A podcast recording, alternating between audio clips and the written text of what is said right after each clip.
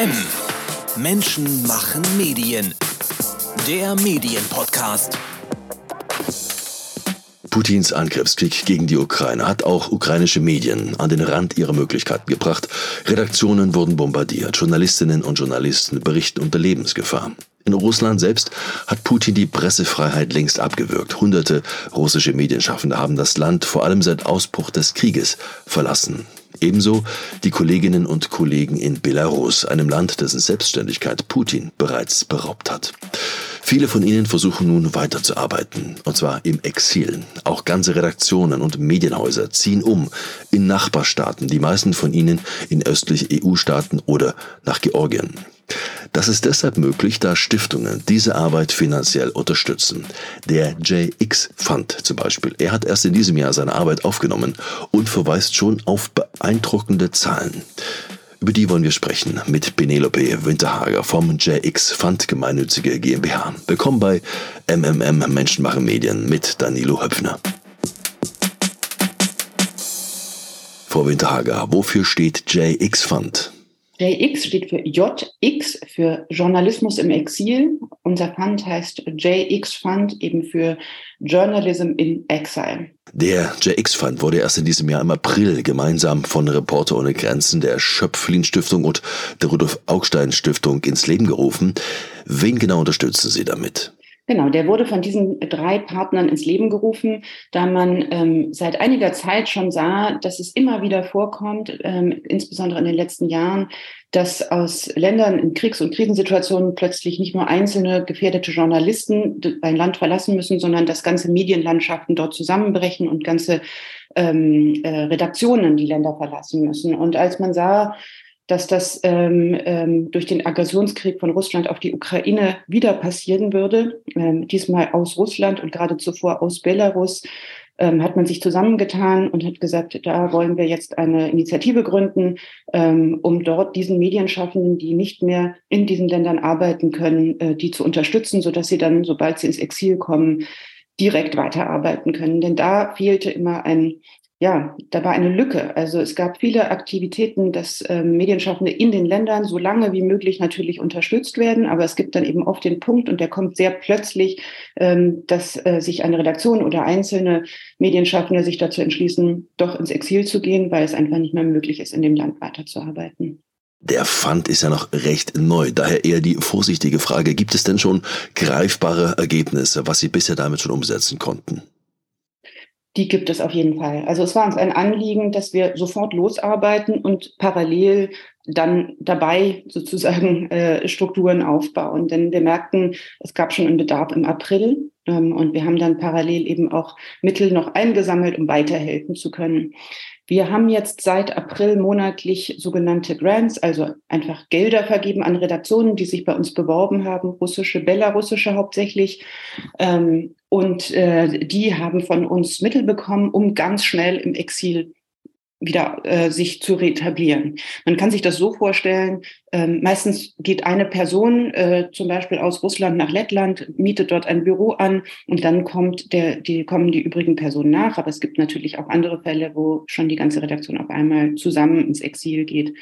Wir haben in diesem Zeitraum seit April bis jetzt Ende Oktober 44 Redaktionen unterstützt. Ähm, davon betroffen von unserer Arbeit sind etwa oder davon profitieren etwa 900 Medienschaffende.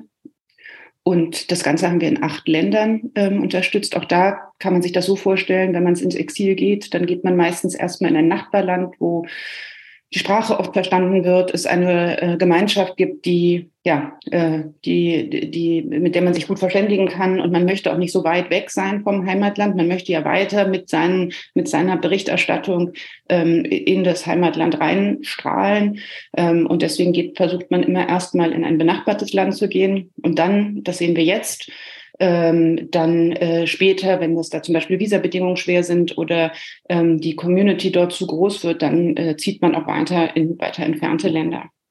Das sind ja durchaus beeindruckende Zahlen, die Sie da nennen. Das müssen wir uns vielleicht nochmal kurz anschauen. Sie unterstützen einzelne Journalistinnen und Journalisten, das kann man soweit nachvollziehen, aber es geht ja auch um ganze Redaktionen und Medienhäuser. Als Fördersumme wird für 2022 laut Augstein Stiftung aber ein Betrag von 60.000 Euro genannt. Das ist jetzt nicht so viel. Ich kann mir vorstellen, das ist für so viele Menschen und Redaktionen relativ wenig, um in Deutschland und überhaupt auch in der Europäischen Union irgendwie anzukommen. Da brauchen Sie doch sicher noch andere Mittel. Da haben Sie völlig recht. Mit 60.000 Euro kommt man nicht so weit. Es gab eine ähm, Anfangsfinanzierung eben äh, Anfang April von Reporter ohne Grenzen, der Schöpflin Stiftung und der Augstein Stiftung, so dass wir einfach sofort loslegen konnten. Und von dort ausgehend haben wir dann aber weitere Mittel eingesammelt. Ähm, und uns ist es persönlich, also uns ist es als Organisation ganz wichtig, dass wir eben private Mittel haben. Medienhäuser haben uns unterstützt, ähm, das Handelsblatt, die Frankfurter Allgemeine Zeitung. Wir haben aber viele Stiftungen im Inland, also in Deutschland, aber auch international gewinnen können als Unterstützer. Äh, die, äh, die Bosch Foundation, Mercator, ähm, MacArthur, ähm, also eine ganze Reihe von ähm, Unterstützern dort. Und zusätzlich haben wir auch ähm, staatliche Mittel äh, die Bundesbeauftragte für Kultur und Medien hat uns ähm, mit einer größeren Summe auch unterstützt. Ohne die, all diese Förderer wäre natürlich auch diese Arbeit gar nicht möglich. Auf die Mittel des Bundes, die ja dann hier den größten Teil äh, ausmachen werden, müssen wir nochmal zu sprechen kommen. Es geht nach meinen Zahlen um 4,2 Millionen Euro. Nun gibt es ja ein verfassungsrechtliches Gebot der Staatsferne und der Neutralität. Gerade im Inhaltebereich der Medien ist das ja ein höchst sensibles Thema. Wie stellen Sie denn sicher, dass hier kein Einfluss auf die Inhalte der Kolleginnen und Kollegen genommen wird, die mit dieser Förderung dann produzieren? Weil bei der Trennung von Staat und Inhalte war das Land ja doch bisher immer ziemlich streng. Genau, da sind auch wir ziemlich streng und nicht nur ziemlich, wir sind da sehr streng. Ähm, die mit den Mitteln der äh, BKM werden einerseits äh, bei uns Personalkosten gezahlt, also Strukturkosten gezahlt und andererseits werden ähm, Projekte unterstützt. Aber dazwischen äh, stehen A, wir als Institution, ähm, aber eben auch, wenn wir zum Beispiel Grants vergeben an Medienhäuser, dann haben wir ein, äh, ein Gremium an Experten, äh, die dort uns beraten, ähm, die, diese, ähm, die diese Medien mit uns gemeinsam auswählen. Und ähm, das, äh, genau, und so ist die Trennung auch gewährleistet. Darüber hinaus finanzieren wir eine Reihe von Projekten in, ähm, in Deutschland. Also das eine ist ja, dass man als Medium ankommt in einem Land und das Zweite ist dann dort weiter zu wachsen. Deswegen haben wir zum Beispiel auch mit diesen Mitteln einen, zwei Medieninkubatoren aufgesetzt. Das heißt, wenn die Medien hier ankommen, dann müssen die ja eine, die richtige Rechtsform für sich wählen. Sie müssen äh, demnächst auch Steuern zahlen, dann gleich, wenn sie eine Rechtsform haben. Ähm, sie haben Sicherheitsanforderungen, sie haben Managementanforderungen. Denn oft, auch das muss man hm, sehen, kommen die Journalisten sehr schnell ins Exil, aber es kommen eben nicht die ähm, Verlagskolleginnen ähm, auch ins Exil oder erst verspätet. Und ähm, die braucht man aber eben auch. Oder man muss sich das Wissen selber als Redakteur äh, drauf schaffen, wie man denn eine ähm, neue Medien, ein, ein eigenes neues Medienhaus aufbaut. Was sind denn die grundsätzlichen Bedingungen dabei eigentlich, um an solchen Förderungen überhaupt teilzunehmen? Alter, Medium oder muss man nachweisen, dass man kein Agent ist, der andere Journalistinnen und Journalisten ausspioniert? Genau, also ähm, das verläuft folgendermaßen, also ein ähm, Medium ähm, oder ein einzelner Medienschaffender bewirbt sich bei uns ähm, und äh, es gibt eine ganze Reihe an Kriterien, die dann gelten müssen. Also man darf auch nicht einer Partei, also man darf nicht parteipolitisches Medium sein. Äh, man muss nachweisen, dass man vorher auch publiziert hat. Ähm, und dann werden ähm, diese Medien und Medienschaffenden auch mal noch einmal überprüft von zwei unabhängigen Quellen. Wir arbeiten da ganz eng mit Reporter ohne Grenzen zusammen, die das ja seit vielen Jahren dort schon ein etabliertes System haben. Ähm, genau, weil wir genau aufpassen wollen, dass eben keine also Foreign Agents dürfen reichlich kommen, denn das sind die Leute, die oft verfolgt sind, aber ähm, es sollten eben keine Leute kommen, die ähm, äh, eigentlich von den russischen ähm, Authorities äh, quasi die Berichterstattung infiltrieren wollen. Die meisten Menschen, die Sie fördern, die haben ja nach Ankunft im neuen Land oft noch ganz andere Probleme, als nur eine Plattform zu finden, für die Sie dann schreiben. Es gibt ja Berichte von Misstrauen und bürokratischen Hemmnissen auch in den Fluchtländern. Büroräume müssen gefunden werden, Visa, Bankformalien etc., Personal, Angehörige. Das alles muss auch untergebracht werden. Und natürlich, dann gibt es noch die hochemotionale Belastung der geflüchteten Kolleginnen und Kollegen durch Existenzängste, durch Sorgen um Angehörige in der alten Heimat. Sind das Bereiche, um die Sie sich auch kümmern, für die auch Mittel bereitgestellt werden?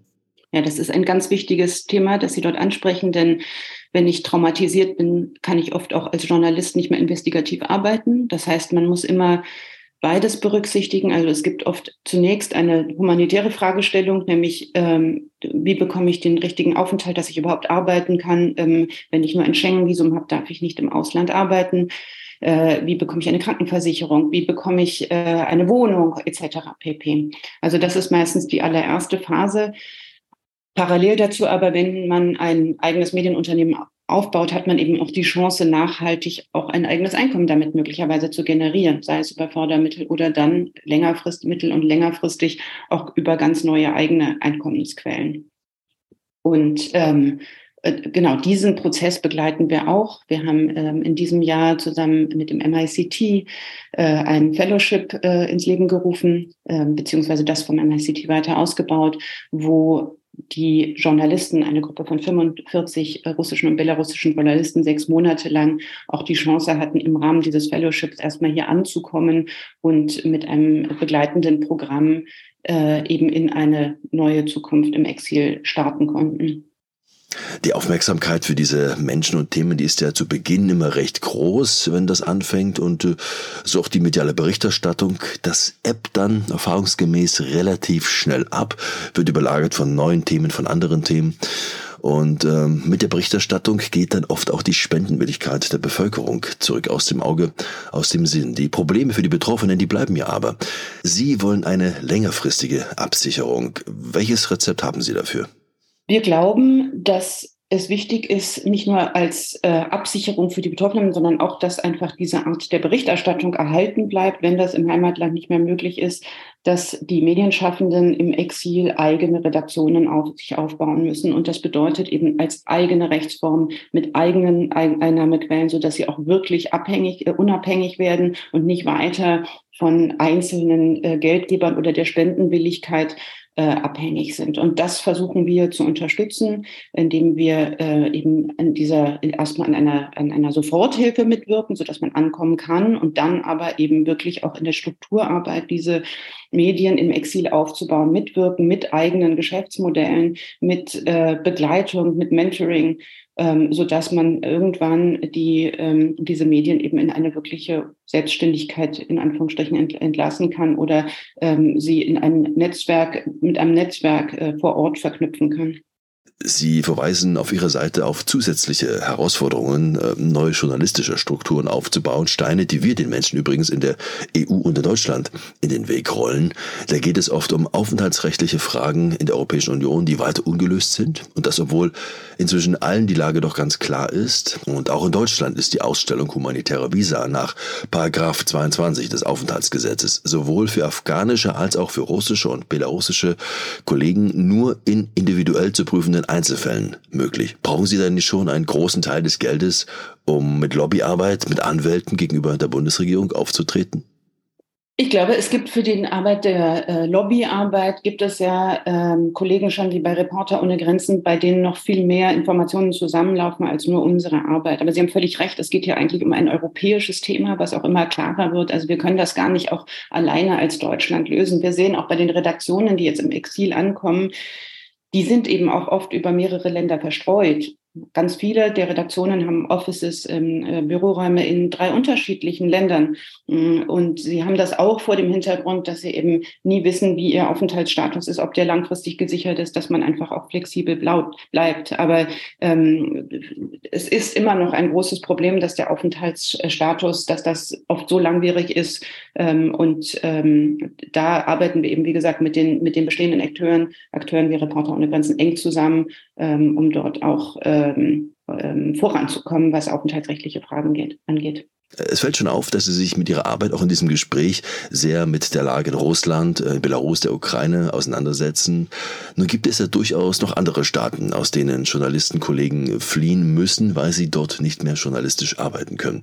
Was ist denn mit den Staaten jenseits der ehemaligen Sowjetrepubliken?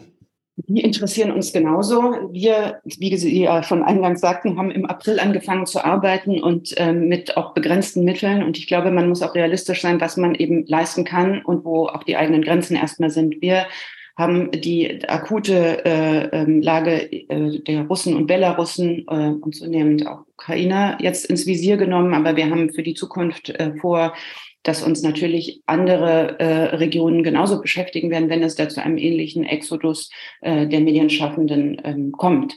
Und äh, das ist aber der Schritt zwei, wenn wir, äh, wenn wir diese konkrete Lage quasi jetzt erstmal, wenn wir dafür ein Programm entwickelt haben, dann können wir darauf aufbauen und das hoffentlich äh, replizieren beziehungsweise ausbauen auch für weitere äh, Regionen. Nun gibt es ja auch in Russland etwa noch im Untergrund Medien wie Medusa, Kolleginnen und Kollegen, die sich vor Ort für unabhängigen Journalismus einsetzen und das unter höchst gefährlichen Bedingungen. Was ist denn mit denen? Was können Sie denn für die tun? Genau, also ähm, Medusa ist ja im Exil, die sind nicht in Russland, aber natürlich haben eigentlich alle Medien, die wir unterstützen, weiterhin ähm, Informanten, Redakteure äh, äh, in Russland. Ähm, ohne die können sie ja gar nicht arbeiten. Ähm, ohne die haben sie gar keine Existenzberechtigung, denn sie wollen ja weiter berichten darüber, wie die Lage in Russland ist, wie es an der Front ist, etc. Und ähm, sie arbeiten da eben unter sehr erschwerten Bedingungen. Mm, was wir, was wir dazu beitragen können, dass das weiter gut funktioniert, ist eben ähm, zu ermöglichen, dass äh, Kommunikation sicher ist, dass, äh, dass wir da technische äh, ähm, Unterstützung und Beratung zur Verfügung stellen, wie so eine Kommunikation weiter ähm, den höchsten Sicherheitsstandards äh, genügen kann. Ähm, ansonsten für die Berichterstattung selbst sind natürlich die Medien zuständig. Da äh, würden wir uns auch nicht einmischen. Die wissen sehr genau selber, äh, wie sie mit ihren Kollegen äh, über welche Themen äh, berichten und, und auch wie sie die bestmöglich schützen. Sie haben ja inzwischen schon eine ganze Reihe von Unterstützern und Förderern. Ein paar haben Sie auch schon äh, genannt. Viele Organisationen dabei, wie übrigens auch Verdi. Es sei gestattet, in einem Verdi-Podcast auch diesen Namen nochmal fallen zu lassen. Aber es gibt ja auch andere. Es gibt Stiftungen von Medienhäusern. Und auffällig ist, das sind alles Printorganisationen. Kein ARD, kein ZDF, keine RTL Group, obwohl auch die alle Stiftungen haben. Was heißt das denn da? Sind das überwiegend Printkollegen, die da bei Ihnen organisiert sind oder wollen die Senderverbände einfach nicht? Das kann ich Ihnen jetzt gar nicht so beantworten. Wir hatten auch nicht in der Kürze der Zeit mit allen Kontakt aufgenommen, aber äh, fragen Sie gerne nach, ob die uns nicht unterstützen wollen und unsere Arbeit. Also ähm, wir haben gute Verwendung, wenn Sie das tun. Neben der prekären Situation der russischen unabhängigen Medien im Ausland dokumentieren Sie in einer Untersuchung ja auch äh, die Entwicklung, Wachstum und Innovation der Arbeit. Zu welchem Ergebnis kommen Sie da? Genau, also wir haben nach unserer Arbeit jetzt etwa äh, nach den ersten sechs bis acht Monaten haben wir gesagt, okay, wir haben jetzt ganz vielen einzelnen Medien äh, sie unterstützt, wir haben Projekte angefangen und jetzt würden wir gerne eigentlich mal sozusagen einen Strich drunter machen und auch eine Datenbasis bekommen. Wo stehen wir denn da im Moment? Was funktioniert? Was sind die nächsten Herausforderungen? Und haben uns dort äh, zusammengetan mit äh, The Fix äh, in London und ähm, der Stockholm äh, School of Economics in Riga und haben einmal ähm, eine Reihe von Interviews geführt mit Medienhäusern, die sich, also mit Medien im Exil, die sich dort gerade retablieren, aber auch mit einzelnen äh, Medienschaffenden. Und ähm, dabei äh, kam heraus, dass es wirklich beeindruckend ist und vielleicht auch vorher noch nie so gegeben hat, dass sich eine Medienszene in so kurzer Zeit reetabliert, dass so viele Medien neu gegründet werden und dass die tatsächlich auch schon Reichweite äh, ähm, haben und die auch weiter ausbauen. Und das Interessante ist ja auch, dass es ähm, dass das immer neue Kanäle sind, die sich ähm, die Kollegen dort ausdenken müssen oder aufbauen müssen. Also wenn man vorher ein Fernsehsender war in Russland, dann kann man das natürlich nicht einfach im Exil auch wieder sein. Das heißt, man muss völlig neue eigene Kanäle aufbauen. Immer wieder werden ja auch bestimmte Kanäle nicht mehr verfügbar in Russland. Auch da muss man eine Lösung für finden, wie man dann seine Zielgruppen weiterhin, seine Leser weiter erreicht mit den Inhalten. Und das ist wirklich beeindruckend, ähm, was, äh, was die äh, russische und auch belarussische Exilmedienszene dort erreicht hat. Und ähm, Gleichzeitig sehen wir eben, ein, dass es immer noch eine, eine große mm, Fluktuation sozusagen gibt. Es bilden sich aber nach und nach, kann man sagen, drei ähm, Hubs nennen wir das raus, also drei Städte, in denen ähm, sehr viele Medienschaffende sich ähm, äh, ein neues Zuhause finden. Das sind äh, Berlin, Riga, Tbilisi und äh, also Georgien und Amsterdam, wo ähm, ja der Großteil der Medien jetzt ankommt. Ähm, auch das gibt viele Faktoren, warum das so ist. Ähm, das liegt an, Visa, an der Visasituation, ähm, an der Einfachheit, ein Unternehmen zu gründen. Manchmal aber auch einfach daran, äh, ob es da einen guten Flughafen gibt und man äh, gut wieder äh, wegkommt und hinkommt von dort und sich mit seinen Kollegen irgendwo austauschen kann. Äh, genau. Und ähm, wir sehen aber auch, dass jetzt, äh, wir haben das auch gemacht, um abzuschätzen, wie können wir jetzt in 2023 weiter gut unterstützen, damit diese ersten Erfolge des Wiederaufbaus auch nachhaltig bleiben.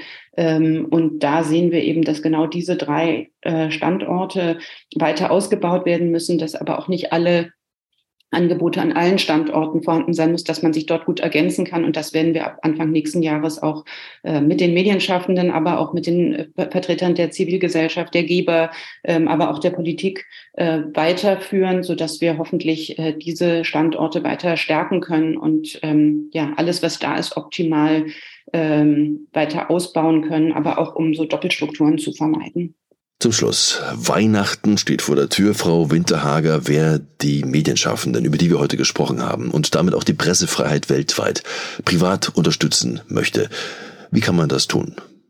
Sie können spenden. Darüber freuen wir uns sehr. Auf unserer Webseite finden Sie ähm, äh, die Möglichkeit, das Konto oder über PayPal. Und wir freuen uns über jeden Spendenbetrag von fünf Euro bis äh, wie viel auch immer und äh, sind dafür sehr dankbar. Penelope Winterhager war das Geschäftsführerin der JX Fund G GmbH. Falls Sie spenden oder sich informieren wollen, Infos dazu unter jx-fund.org. Geschrieben jx-fund.org. Und wenn Sie noch ein Slash Deutsch dahinter setzen, kommen Sie auch direkt auf die deutschen Seiten.